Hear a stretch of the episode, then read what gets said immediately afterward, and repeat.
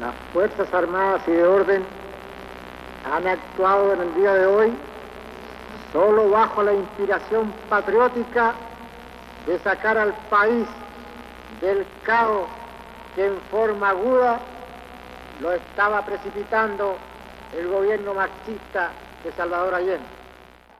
El golpe no empezó el 11 de septiembre, comenzó cuando ganó la OPE y Allende. Yankees controlaban a tenientes, patrañas económicas negando el pan para toda la gente.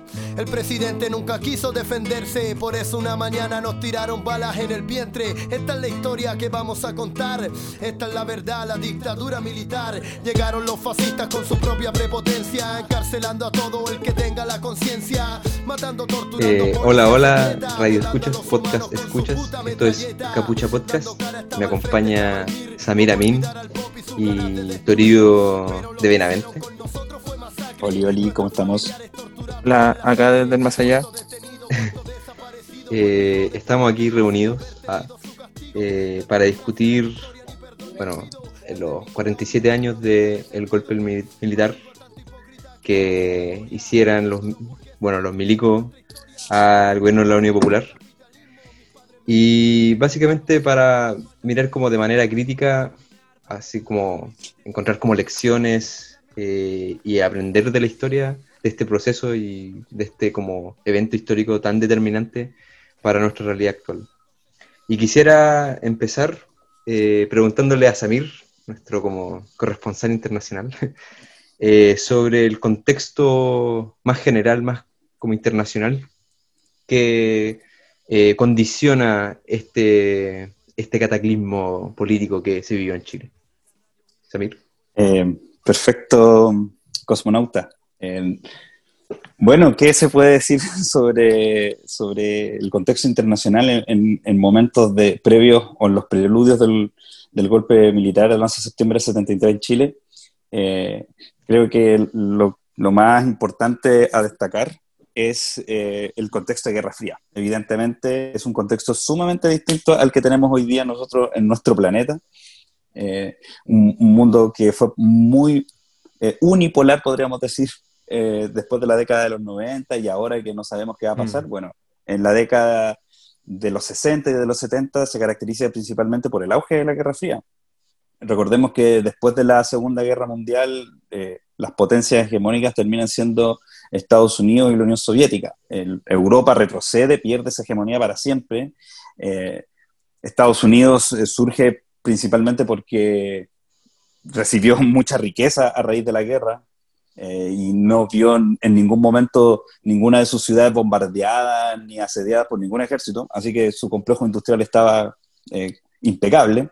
Y la Unión Soviética, que eh, sabemos que fue invadida por cerca de 3 millones de nazis, que cerca como gran parte de su territorio fue arrasado, pero de alguna u otra manera la economía... Se, fueron como ratas después, sí. Y papá Stalin tendría que haber llegado hasta Claro, a, eso iba a decir, pues la, economía, la economía socialista diseñada por Stalin durante todas esas décadas eh, permitió que, que la Unión Soviética, si bien terminó muy mal parada después de la Segunda Guerra Mundial, pudiese ya en 1947, si no me equivoco, contar con, con sus propias bombas atómicas, eh, lo que a la larga viene a, a generar este mundo multipolar. A la larga Estados Unidos perdió la hegemonía muy rápido del dominio de las armas nucleares y desde ahí en adelante empieza esta famosa como carrera por quién va a dominar el mundo. Además está todo el, elemento ideológico, ¿no? De, por un lado el socialismo y por otro lado el capitalismo como las dos tendencias que iban a competir acerca de cómo se iba a ordenar el mundo. Entonces, eso se vio, se fue eh, agudizando durante toda la década de los 60. En, esa época, en la década de los 60, tenemos que la Unión Soviética, eh, a diferencia como de, lo que se piensa o de lo que dejó la, la, serie Chernobyl, ¿no? de que eran toda una sociedad como opaca, en donde no pasaba nada, en donde todo era corrupción. Bueno, en la década de los 60 la Unión Soviética envió las primeras exploraciones hacia el espacio, tenía un crecimiento económico eh, superior al de Estados Unidos incluso, eh, y Estados Unidos en ese momento también tenía como, podríamos decir, estaba con la pera acerca de, de cómo, cómo iba a ser su dominio en el mundo. Y, y ese es el contexto como que, que marca el, el, golpe de Estado en Chile. Al final, cualquier país que se saliera del, del margen capitalista o que fuese como tendiendo a este orden que buscaba instaurar, eh, supuestamente instaurar el mundo soviético en el mundo, eh, era prácticamente una amenaza para todo lo que tuviera que ver con Estados Unidos. Y América Latina, estamos vivos en eso, eh, fue siempre un escenario dominado por Estados Unidos desde principios del siglo XX, sobre todo. Entonces, cualquier cosa que pudiese pasar en, en América Latina que divirtiera, que separara este orden capitalista, iba a ser condenado. Entonces, Claro. eh, Es eso como- era, era como el escenario más o menos global en ese, en, en ese contexto. Ahí podemos ir profundizando un poquito más mientras vamos conversando. Claro. Pero la Guerra Fría es clave para pensarlo. Bueno, y dentro de la Entonces- Guerra Fría también es clave en lo que pasó con, en Cuba en el 59 con la Revolución Cubana. Entonces, como que también eso marca un paradigma súper importante porque eso como que es un antes y después porque demuestra de que estos países latinoamericanos podían en algún momento enojarse y aburrirse y buscar la vía de la autodeterminación, que muchas críticas le pueden poner al, al movimiento cubano, pero lo- la- los cubanos pudieron tener su derecho a la autodeterminación, cosa que han Exacto. defendido hasta el día de hoy. así. Me gustaría Claro. hacer una cosita antes de, antes de terminar. Eh, claro, con lo que decía recién, no, no es que estuviera como eh, prendiendo la velita a la Unión Soviética y que todo lo que estaba pasando en el mundo, que no fuera capitalista, está dirigido por la Unión, por la Unión Soviética, todo lo contrario, como dice eh, Toribio, la revolución cubana surge como un proceso revolucionario eh, específico en Cuba y no es el único. En América Latina está lleno en esa época de movimientos revolucionarios que se vinieron generando eh, por su propia fuerza, por los propios pueblos, por sus propios líderes. Eh, vamos a ver más adelante que incluso la Unión Soviética como que ni siquiera prestó ropa cuando tenía que haberlo hecho. Eh, Fidel Castro se declaró comunista muchos años después de, la, de haber ganado la revolución. Entonces, en América Latina habían como proyectos de cambio de transformación que escapaban a lo que era eminentemente soviético y yo creo que eso era lo que los hacía realmente peligrosos porque partían por un origen nacional popular, por decirlo de alguna manera, reivindicando eh, demandas históricas de la población, más allá de como lo que piensa la derecha de que eh, es como, no sé, me imagino cuando se habla en- acerca de la independencia de América Latina, como que los libros ilustrados llevaron a la revolución. Me imagino Claro. como que lo- la derecha piensa que los mamotretos soviéticos eh, llegaban acá y se, y se reproducían y, y toda la gente lo estaba leyendo así como, como si fuera el muro de los lamentos, una cosa así, y nos estamos aprendiendo el decálogo stalinista para poder salir adelante. No, en realidad no era así. Los pueblos latinoamericanos estaban totalmente empoderados en esa época y eso es lo que fue eh, gatillando las tensiones que se vieron en la década del 60 y finales, bueno, inicio de los 70.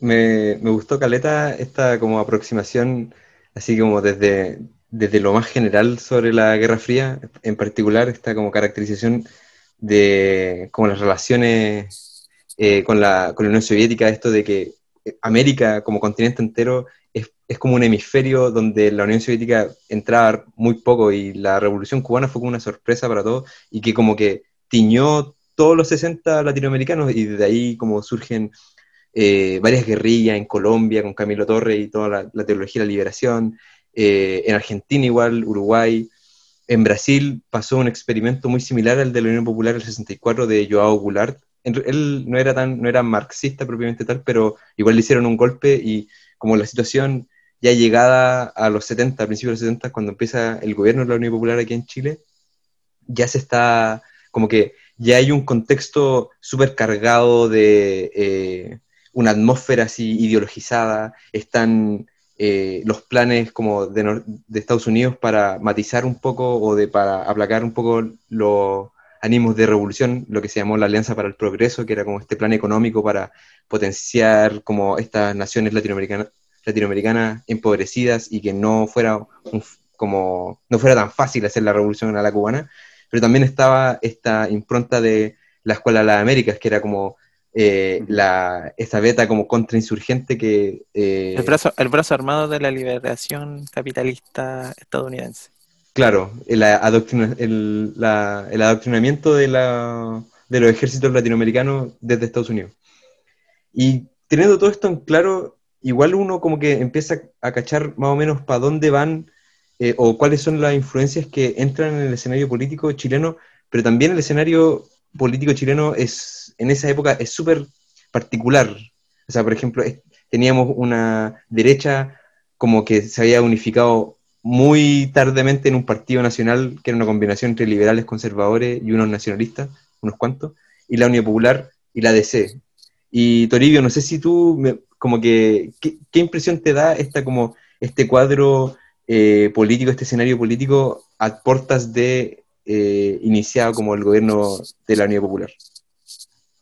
O sea, como que cuando este, en el escenario político, cuando vemos a la, a la derecha de la época, yo lo tacharía que en esa época quizás eran un poco más sinceros la, gente de derecha, en el sentido de que lo, estos buenos ya se trataban como una oligarquía, como lo, porque al final, cuando se, se, se, se forma este frente en oposición a Allende, había habían amplios sectores de la, de, la oligarquía nacional que iban desde los hacendados hasta la democracia cristiana. O sea, era como un espectro súper amplio en un momento en que la democracia cristiana todos pensaban que eran, no sé, la socialdemocracia eh, añorada a la, a la, italiana, la socialdemocracia perfecta.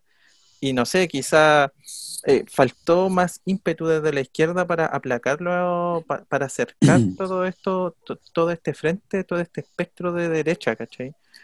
Como que no fueron suficientemente enfáticos, yo creo que la izquierda se fue perdiendo o, se fue perdiendo lentamente en sus propias contradicciones internas y no hicieron un movimiento de unidad, porque igual la democracia cristiana es como un partido que fagocita, como que constantemente están fagocitando, no tuvieron problema en llegar a un acuerdo con la Unidad Popular, así como que tampoco tuvieron problema para después. Ese acuerdo que hicieron antes de que pudieran aceptar a Allende desde el Congreso, este, ¿a eso te estáis refiriendo? de ¿Cómo se llama? Tiene un nombre esa wea. Eh, sí. Pero que es como un, un, acuerdo como de los estatutos que la Unidad Popular tenía que respetar la legalidad y apegarse como a la ley y, y, uno de esos estatutos era que no y uno de esos estatutos era que no ponía ningún militar dentro del, del de, los ministerios. Pero al final lo que pasa con la DC es que es un elemento clave dentro de todo esto, porque al final son el elemento que va a hacer temblar el, régimen de el régimen de la UP y ahora como los vemos como unos unos unos pobrecitos que no hicieron nada y que encima se lo llevaron a Isla Dawson. Así, claro. onda, onda, ¿qué mierda está pasando? ¿Cachai? ¿Cómo se lavan tan rápido las manos y Patito Elwin el héroe nacional de la democracia? Entonces, en, ese entonces en ese sentido voy a que, que, que, hay que tener cuidado porque la DC al final era el brazo político de Estados Unidos en América. Nunca hay que olvidar eso. Y el brazo armado ya lo vemos que fue porque los locos, la CIA mojó a los camioneros, mojó a, a parte del ejército. Entonces como que el ambiente de verdad estaba demasiado polarizado, como que como que lo que está pasando en Venezuela queda chico a lo que estaba pasando en la UP. Y Toribio, tú mencionaste eh, en las contradicciones internas del proyecto de la Unión Popular. No sé, tú, Samir, como que, ¿cómo podríamos caracterizar esto? O sea, ¿cuáles son las, las dos líneas que, que, como que están en fricción dentro de la Unión Popular? Estas como, ¿Cuáles son estas diferencias entre el proyecto del PS y del PC, por ejemplo? Mm. Eh, dirigida pregunta, pero eh, yo creo que ahí va a como al, al, callo en realidad, porque son cuestiones que parecieran que están como en la esfera de lo político y de lo intelectual y de, lo, como de, de los grandes políticos, pero en los momentos clave eso tomó mucha importancia. Mm. Yo creo que me gustaría igual partir por señalar que, y para como complementar lo que decía Toribio recién, con respecto al, al rol de la derecha y de la DC en esa época, eh, a mí me gusta pensar esta época como una época de alza de las expectativas populares. O sea, nosotros estamos eh, hablando de América Latina y América Latina es un continente que eh, ha estado condenado a la pobreza durante siglos por la mm. expoliación europea y del, y del capitalismo colonial central, podríamos decirlo, no sé. Pero creo que durante la década de los 70, de los 60, perdón, los proyectos eh, políticos en, en, América Latina principalmente liderados por la industrialización dirigida por el Estado o estos estados nacional populares que surgieron en la época, que buscaban justamente desmarcarse tanto del capitalismo como del socialismo, eran como unas cuestiones bastante amorfas, el, peronismo todavía no, lo podemos entender completamente porque tenía esas características bien amorfas, pero a lo que apuntaban derechamente era como a, cumplir con las expectativas de desarrollo material y de, calidad de vida de la gente. Y, esas expectativas fueron creciendo eh, progresivamente durante la década de los 60. Eh, de allí que la democracia cristiana, como decía recién Torillo, que es el brazo político del imperialismo en América Latina, propusiera durante el gobierno de Frey reforma agraria, planes de vivienda que nunca se habían visto, chilenización del cobre, etcétera. Que, ojo, hay um, que tener en cuenta que todo, todo ese programa como de avance era para evitar un, movimiento revolucionario como el que pasó. Exacto. Claro, en línea con la Alianza para el Progreso. Exacto, era como tratar de, como de cumplir las expectativas de la gente, pero eh, sin transformar de fondo la situación de los países. No sé si me recuerda eso un poco a lo que vamos a vivir en octubre, ¿no? Así como una nueva constitución para cambiar las cosas, pero no, no sé si se vayan a tocar los elementos de fondo. Es lo mismo. Exacto, entonces no sé si van a tocar los, elementos de fondo. Entonces, eh, creo que por ahí parte un poco, quizás, eh, esto lo que decía recién Cosmonauta acerca de, que, de alguna debilidad que tuviese la Unidad Popular en su constitución, es que si bien la, Unidad Popular como proyecto político, como conglomerado, buscó satisfacer esas eh, expectativas que, que la DC no pudo cumplir y que al final la gente demandaba, la gente demandaba más, la gente sabía que para transformar las cosas de verdad había que realizar expropiaciones completas del campo del latifundio en el sur o había que eh, lograr la nacionalización, no solo la chilenización, el 50% del cobre, sino que la nacionalización completa del,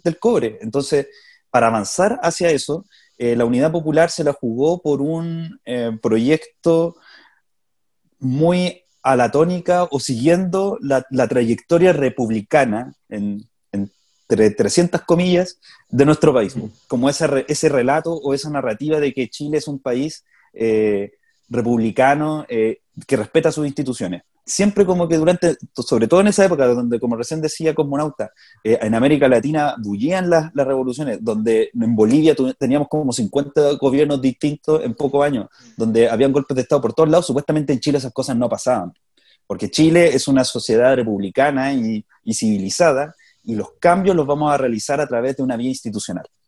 La reforma agraria justamente, yo creo que lo, lo dicen por ahí, eh, es una de las únicas reformas agrarias que se ha logrado a través de una ley, porque la mayoría de las reformas agrarias se han logrado con revoluciones, o sea, con, con tomarse los campos y, no sé, eliminar a, los latifundistas. Eh, en Rusia, por ejemplo, es clave eso.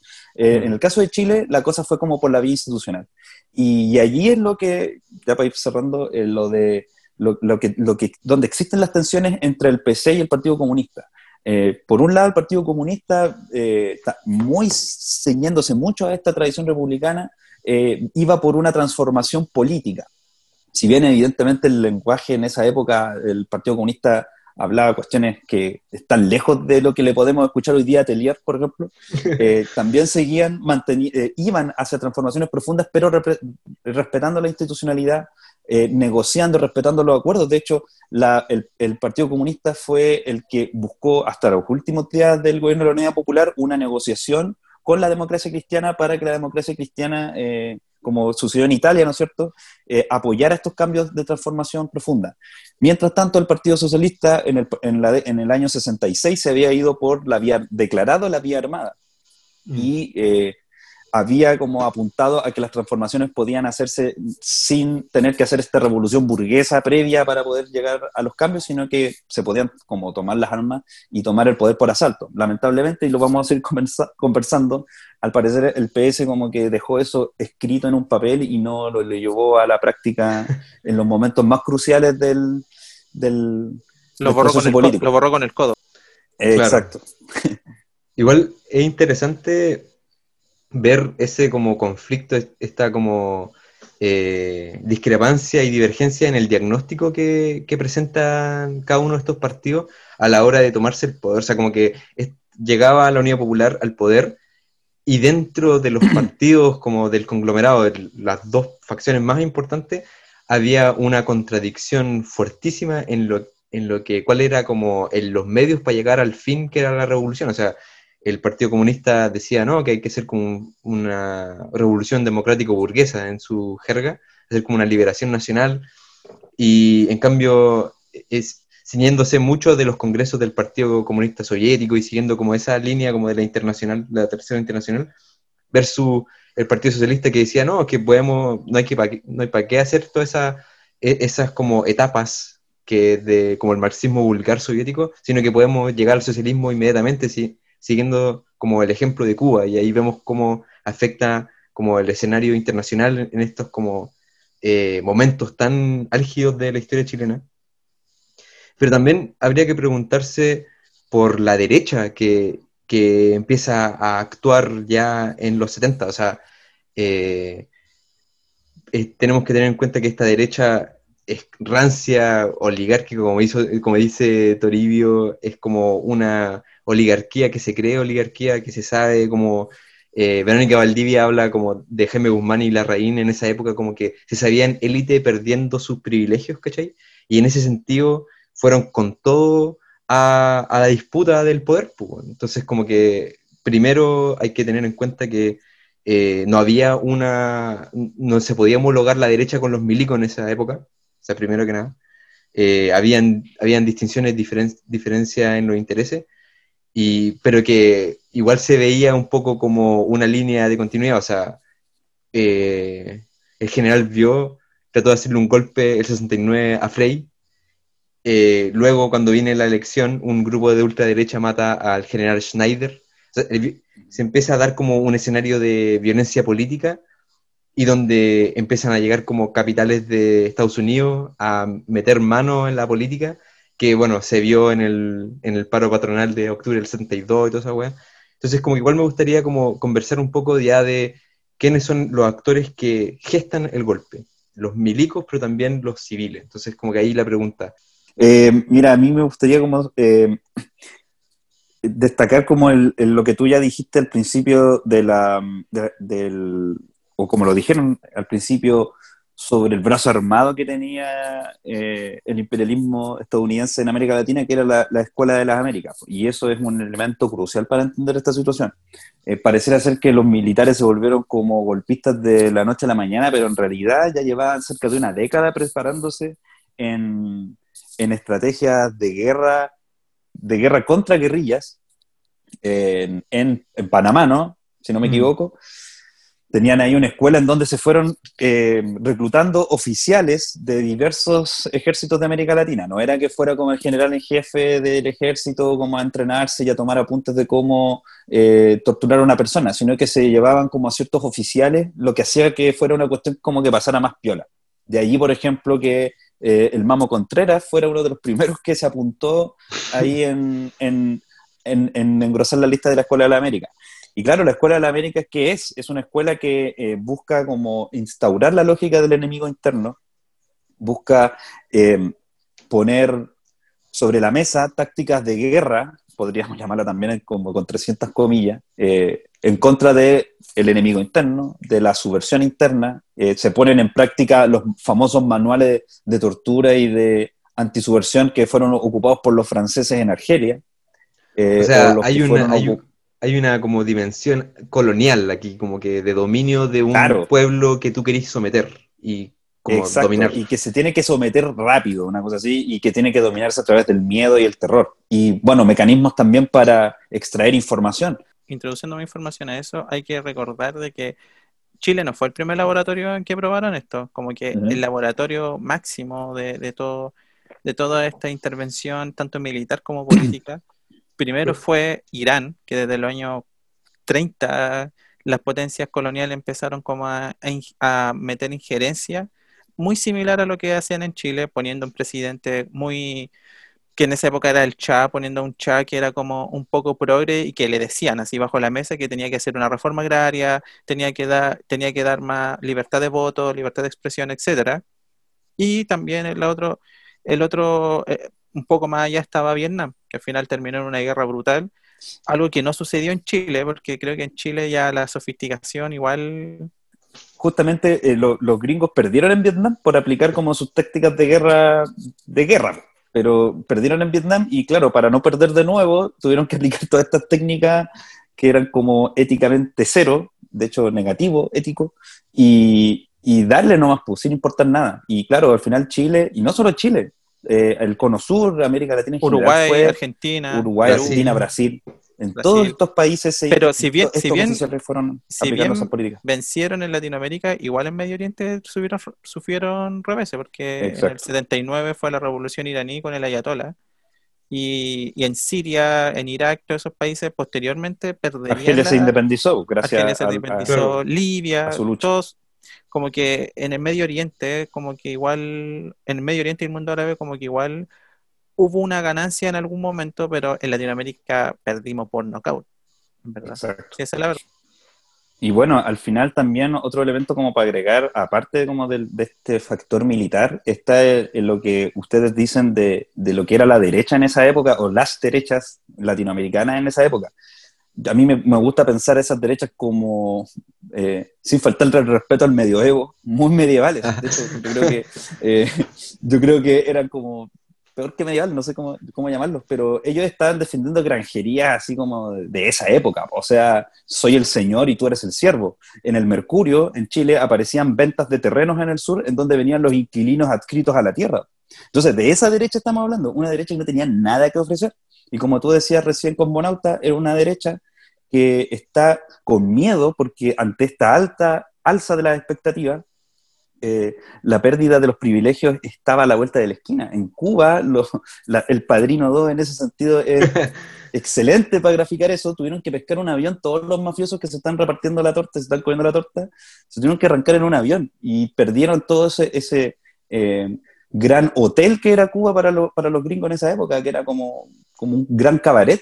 Todo ese país era como un gran cabaret, como un gran hotel para los, para los gringos y se, y se perdió y todavía con sus luces y sus sombras, la, Cuba sigue ahí. Entonces, eh, efectivamente, yo ya me imagino cómo estaba como Jaime Guzmán en esa época. Y bueno, eh, al parecer está bien alterado, pues él empieza como también a infundir en tiempo del de los movimientos universitarios del mayo del 68, crea su famosa revista eh, gremialista, su, mo- su movimiento gremialista, y desde allí empieza como a apuntalar el, el golpe desde un lado ya más político y civil.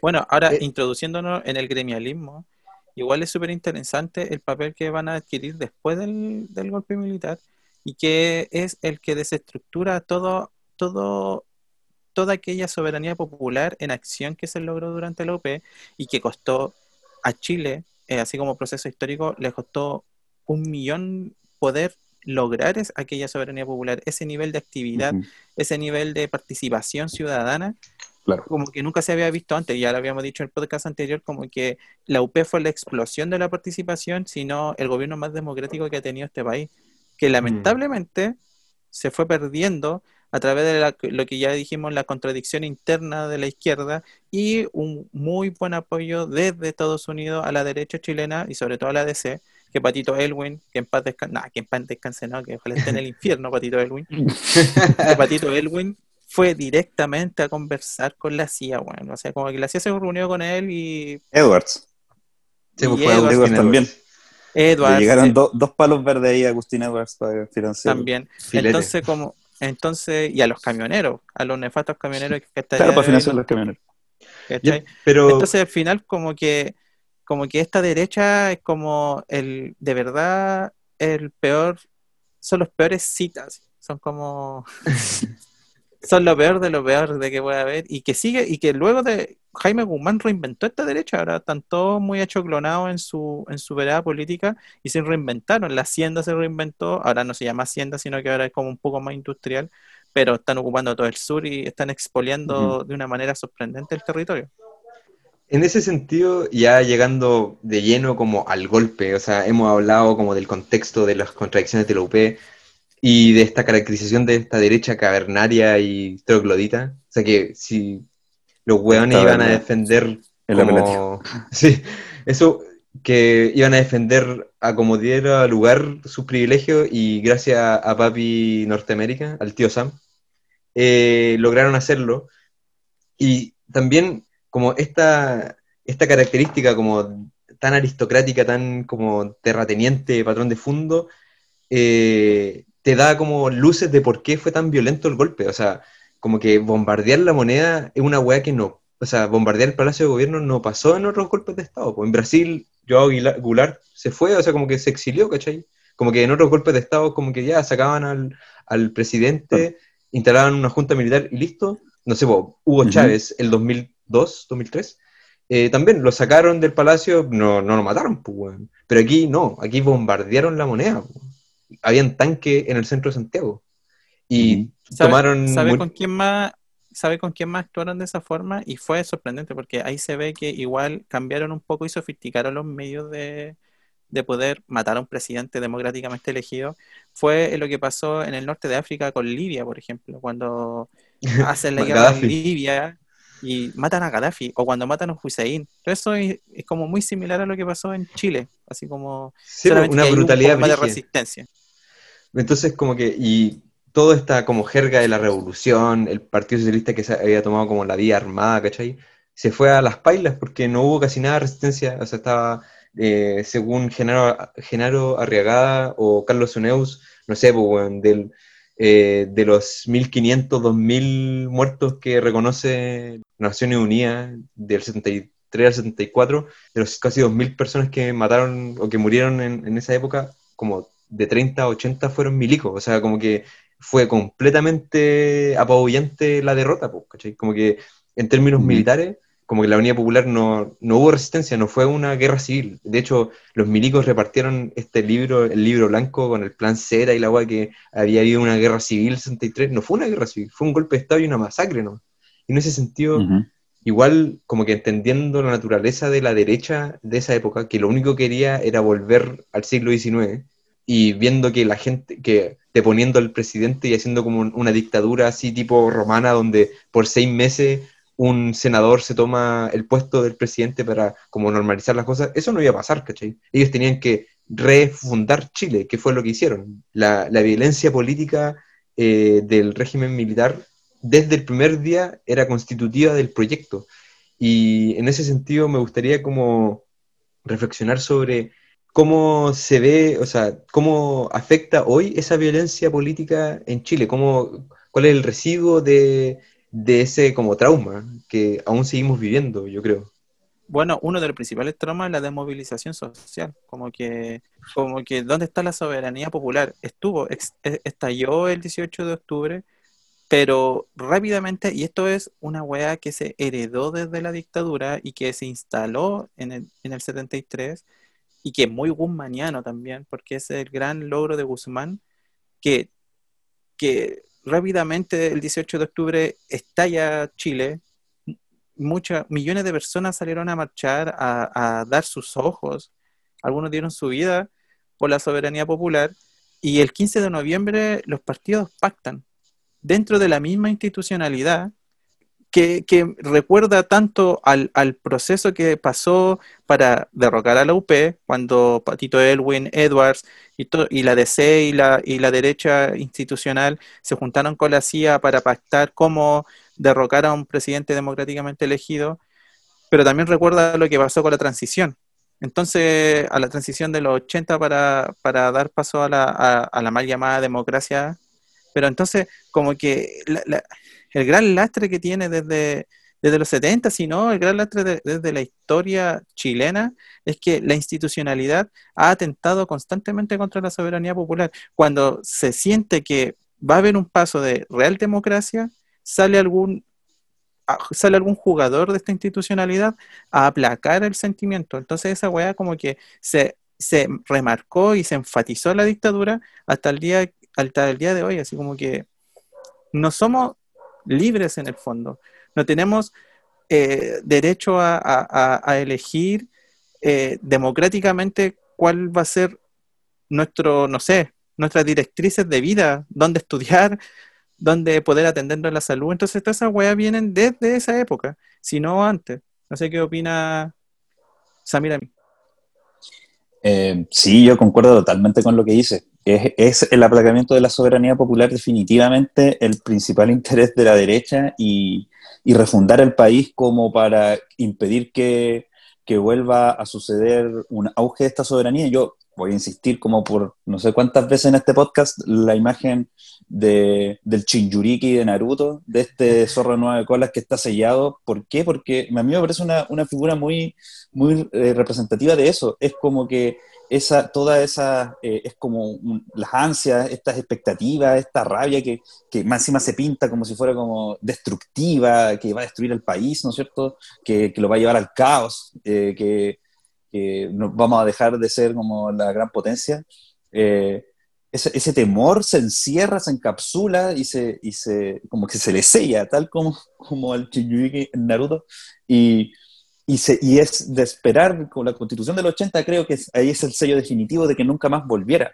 Y claro, efectivamente, porque durante el año de 1973, que fue el año donde se fueron ya gatillando las tensiones máximas de cara al golpe, el, poder, el, poder, el, perdón, el poder popular ya estaba eh, bastante desarrollado, por decirlo de alguna manera. Eh, quizás pueden discrepar conmigo, pero, pero para mí, por ejemplo, el hecho de que existan los cordones industriales, en donde fábricas históricas del país pasaron a control de los trabajadores, es una cuestión que eh, estamos a años luz de ver en nuestro país. Es como que el Costanera Center pasara a ser administrado por todas las personas que trabajan en retail y a Horst Podman lo exiliaran. Esa cuestión nunca va a pasar eh, de nuevo, o estamos muy lejos de pasarlo. Y eso pasó durante el 73. En los campos empezaron a formarse sindicatos campesinos. Recordemos que eh, uno de los principales temores que siempre tuvo la derecha es que se, sindicalizara el, el, campo y el pacto de dominación de 1940, que generó la Corfo y todo este estado eh, industrializador, que es como recordado con tanta con tanta añoranza, al final igual era un pacto de dominación que impidió la sindicalización del campo. ¿Por qué? Porque al final los campesinos estaban tomando eh, los campos para hacerlos producir y que las ganancias se repartieran entre la gente, así de simple. En esos tiempos del 73, en los meses previos al golpe, se estaba llegando a un nivel de organización de ese tipo. Además, por, por, el bloqueo económico, por el boicot económico que estaba generando Estados Unidos en esa época, eh, eh, que estaba eh, eliminando todos los recursos que pudiera generar el Estado. Hoy día Chile, para paliar la pandemia, recibió así como si nada, como 10 mil millones de dólares de Fondo Monetario Internacional. En ese tiempo, los, ya Eduardo Frey, y bueno, Allende sobre todo, se le bloqueaban el financiamiento internacional, cómo poder llevar a cabo políticas públicas sin financiamiento.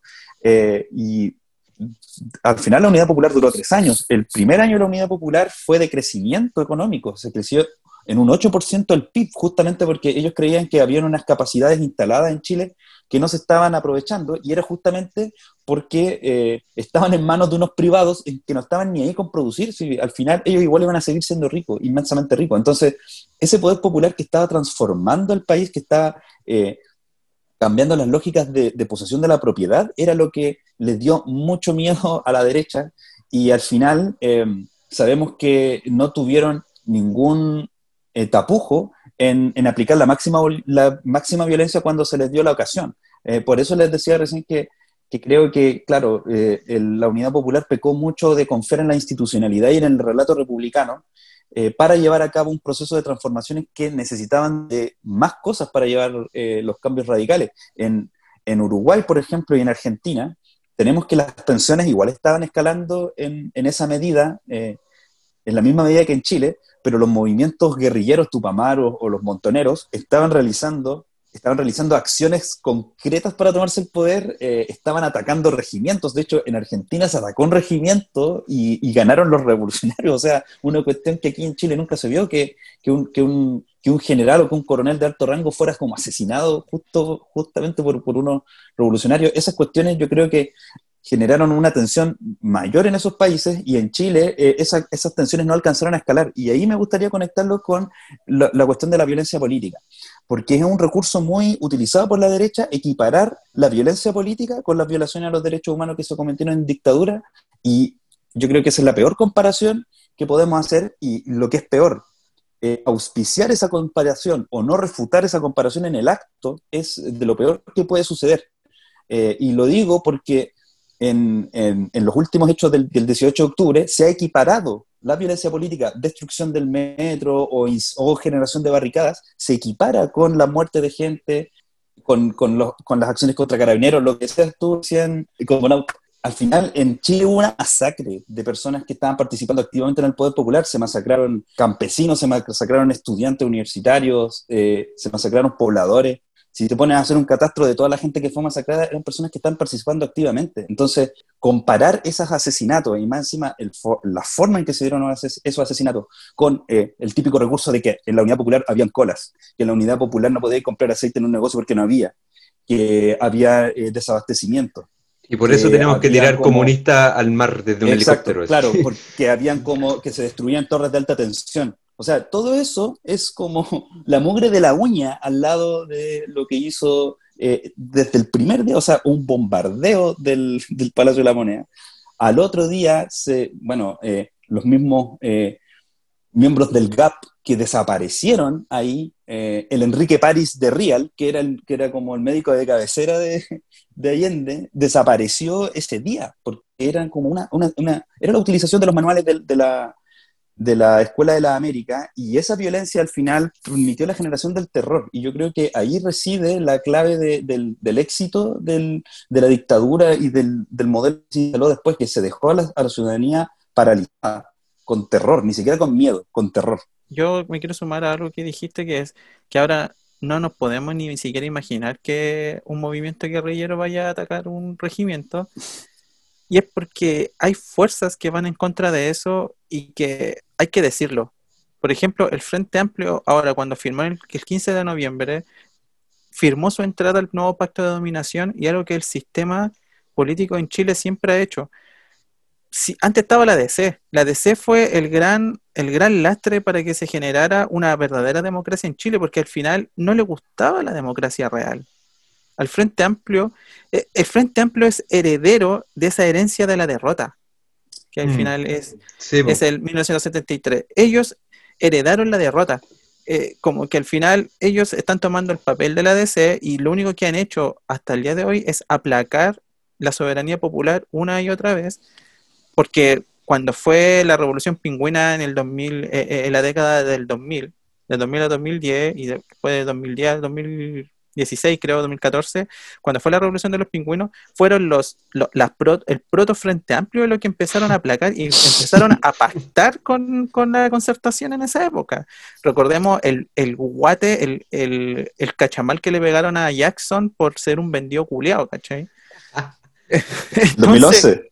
El, el 2011 le pegaron un, al, feo culeado le pegaron porque un cobarde, ¿cachai? Porque el loco que se cree la esta política institucional de Patricio Elwin, de Eduardo Frey, y que al, fin, que al final, ¿qué pasó con Eduardo Frey Montalva? Lo mataron en una clínica como un perro.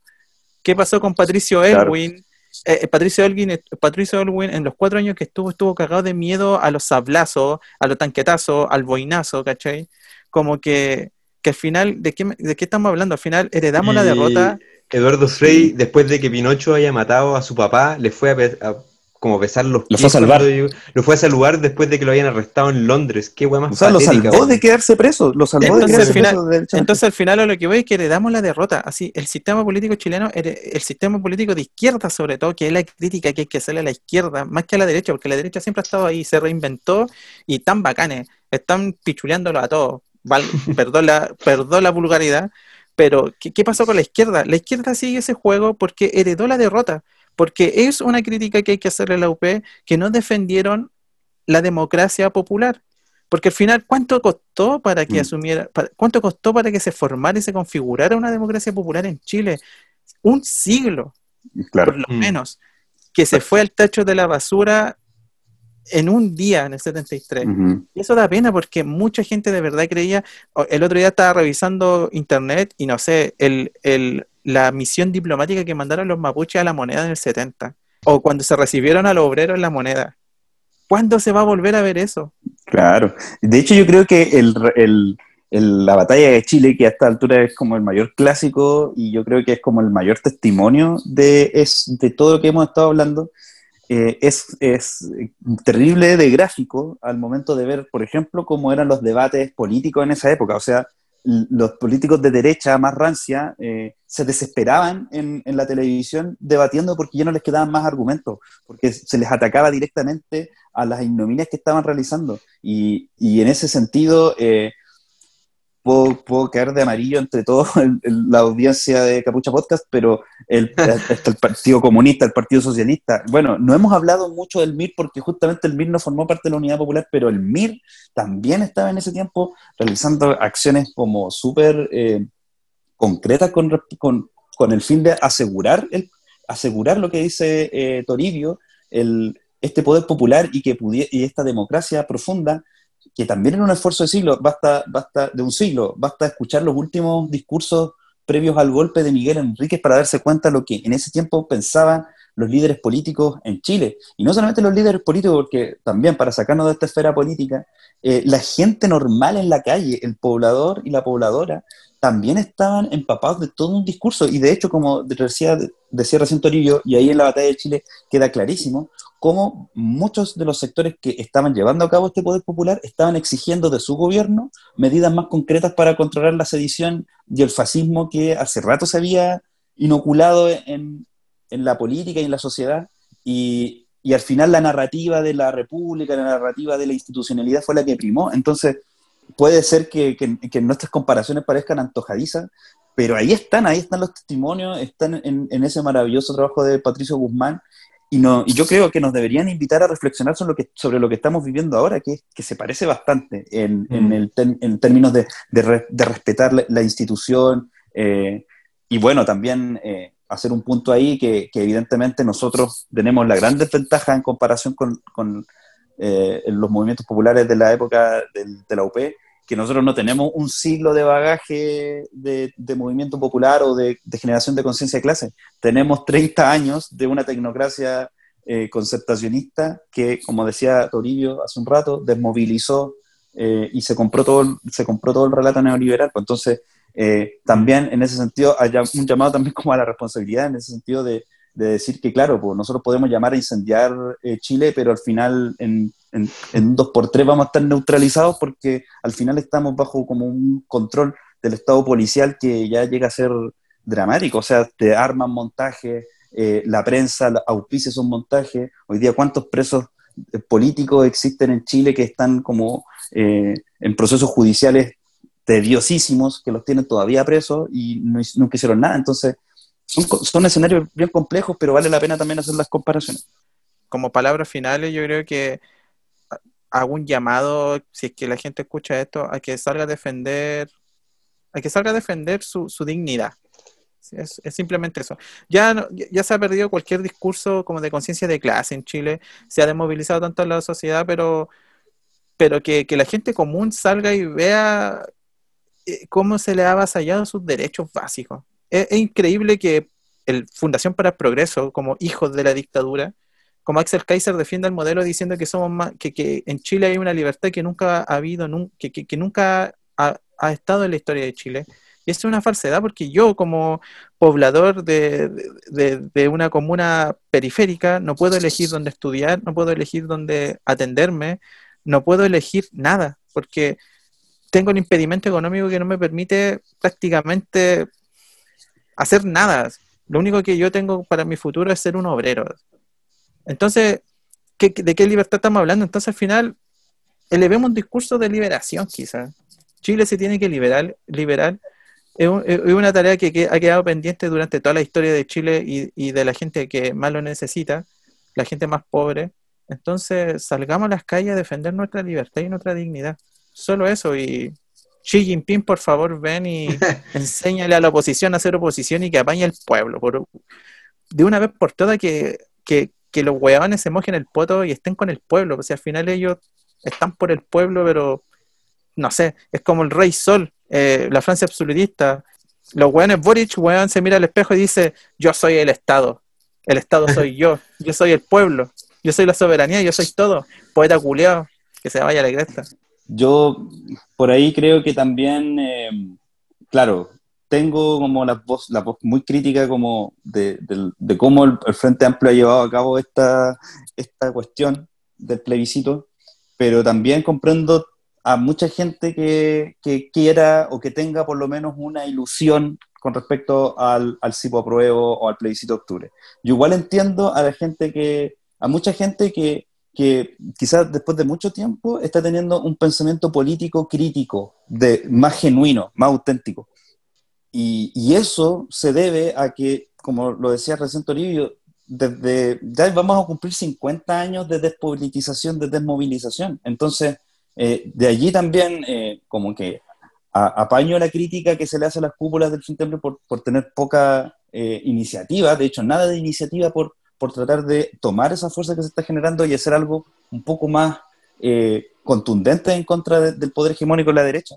Pero también entiendo a, a la gente que está como que, que tiene una ilusión, que, que porque creo que eso en algún momento en el futuro va a ir como aumentando de tónica. Y ahí es donde yo tengo esperanza como en, en la gente que, que comienza a tener un despertar crítico, que comience a hacerse cargo de las cosas, porque al final nos terminamos dando cuenta y siempre terminamos hablando de los políticos, siempre terminamos hablando de los políticos o de, o de quién hizo esto y quién hizo esto otro, es porque la gente misma ha delegado eso en, en, en, estos políticos, entonces como que poco a poco yo creo que yo tengo fe que, va, a ir mejorando con los años la cosa, eh, que, todo este, que todo esto que vamos a vivir en estos próximos meses va a, ir generando movilización futura. Y yo creo que por eso es importante en este contexto pensar en lo que vamos a estar conmemorando mañana, que es el, golpe de, de, Estado del 11 de septiembre de 1973, porque allí, en la historia de ese, de ese episodio, en la historia de lo que fue la Unidad Popular, en la historia de lo que fue la sedición fascista de esa época, nosotros tenemos muestras reales de lo que fue capaz de hacer la derecha chilena en contra de la soberanía popular. No tenemos que irnos ni a Irán, ni a Argelia, ni a ningún contexto más lejano para darnos cuenta de lo que es capaz de hacer la derecha cuando se siente atemorizada de perder sus privilegios. Yo creo que por eso es importante volver sobre ese episodio eh, para que nos haga reflexionar de que cuando el pueblo se libera, cuando el pueblo quiere avanzar, eh, las armas de la sedición están ahí eh, cargadas para desplegar el mayor terror posible. Y, no, y yo, por lo menos, eh, dudo de que la institucionalidad internacional en temas de derechos humanos, que en Chile no se respeta, o sea, hoy día mismo ah, se rechazó el Tratado de Escazú, creo no creo que en el futuro, cuando el pueblo chileno vuelva a las calles y vuelva a querer hacerse del poder eh, eh, y terminar con el pacto de dominación, dudo que esas estructuras como jurídicas nos protejan de una nueva catástrofe. Y la catástrofe puede volver y, hay que ser eh, cuidadoso con eso también. Entonces, por eso creo que la fecha que conmemoramos es súper importante, porque nos puede dar muchas señas de cómo actuar ahora, pero también cómo seguir actuando en el futuro. Yo quisiera terminar eh, siguiendo, me gustó mucho lo que dijo Samir, puesto que igual hay que considerar que estos casi 50 años de desmovilización afecta a una población y que igual cualquier proyecto político tiene que sopesar y tiene que superar ciertos temores que nos infligieron eh, los gorilas. Y en ese sentido, me quisiera como dirigir también a, la gente que se politizó con el octubre, que eh, a los jóvenes sobre todo, que encuentro que igual terrible movido, los secundarios empezaron esta weá, o sea, como que hay, hubo ímpetu, a veces, no me gustaría decirlo como ingenuo, pero también como espontáneo, medio así como sin tener mucha dirección, sin tener mucha tradición, pero se hizo algo y hay que también valorar esa weá. También me quisiera, eh, sobre todo, como hacer de las palabras de Salvador Allende en el 11 de septiembre del 63, cuando dijo que se iban a abrir las grandes alamedas, y en octubre se volvieron a abrir. Y igual hay que valorar esa weá, que eh, en ese momento como de oscuridad absoluta que debe haber visto Allende en la moneda mientras los bombardeaban, increíblemente volvieron a abrirse las alamedas después de una weá que que debe haber sido imposible si, siquiera verlo. Y en ese sentido yo me quedo con esa luz al final del camino, que, que si es que Allende lo pudo ver en esa, en esa época, en ese momento, en ese acontecimiento, en ese quiebre histórico, yo creo que de más se puede volver a dar y hay que hacerle justicia a ese momento, en el sentido de que hay que estar preparado y hay que, hay que superar los problemas que quizás se nos presentaron ya en el octubre, estar preparados y bueno, darlo todo por el poder popular nomás. Eso, me despido. Así es. Eso ha sido un capítulo más de Capucha Podcast. Espero le haya Pucha. agradado y que en estos momentos grises donde vemos que la derecha está haciendo lo que quiere, saquemos fuerza de flaqueza y podamos volver a salir a las calles el 18 de octubre y tomar el cielo por asalto. Chao a todos. Chao, chao. Ante estos hechos, solo me cabe decirle a los trabajadores, yo no voy a renunciar. Colocado en un tránsito histórico, pagaré con mi vida la lealtad del pueblo. Y les digo que tengo la certeza que la semilla que entregáramos a la conciencia digna de miles y miles de chilenos no podrá ser cegada definitivamente. Tienen la fuerza, podrán avasallarnos, pero no se detienen los procesos sociales ni con el crimen ni con la fuerza. La historia es nuestra y la hacen los pueblos. Trabajadores de mi patria. Quiero agradecerles la lealtad que siempre tuvieron, la confianza que depositaron en un hombre que solo fue intérprete de grandes anhelos de justicia,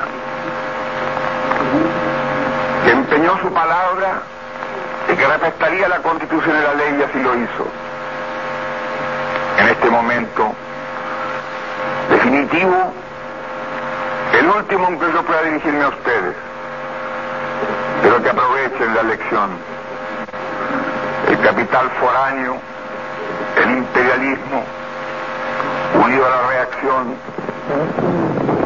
creó el clima para que las Fuerzas Armadas rompieran su tradición, la que le, la que le enseñara Schneider y que regimara el comandante Araya. Víctimas del mismo sector social que hoy estará en sus casas esperando con mano ajena reconquistar el poder para seguir defendiendo sus granjerías y sus privilegios. Me dirijo sobre todo la modesta mujer de nuestra tierra, a la campesina que creyó en nosotros, a la obrera que trabajó más, a la madre que supo nuestra preocupación por los niños. Me dirijo a los profesionales de la patria, a los profesionales patriotas, a los que hace días estuvieron trabajando contra la sedición auspiciada por los colegios profesionales, colegios de clase para defender también las ventajas que una sociedad capitalista le da a los pocos. Me dirijo a la juventud, a aquellos que cantaron, entregaron su alegría y su espíritu de lucha. Me dirijo al hombre de Chile, al obrero, al campesino, al intelectual, aquellos que serán perseguidos, porque en nuestro país el fascismo ya estuvo hace muchas horas presente en los atentados terroristas, volando los puentes, cortando la línea férrea, destruyendo los oleoductos y los gasoductos, frente al silencio de los que tenían la obligación de proteger. Estaban sometidos. La historia lo juzgará. Seguramente Radio Magallanes será callada y el mital tranquilo de mi voz no llegará a ustedes, no importa. Lo seguirán oyendo. Siempre estaré junto a ustedes. Por lo menos mi recuerdo será de un hombre digno que fue leal a la ley. El pueblo debe defender, pero no sacrificar. El pueblo no debe dejarse arrasar ni acribillar, pero tampoco puede humillar. Trabajadores de mi tengo fe en Chile su destino. superará otros hombres este momento gris y amargo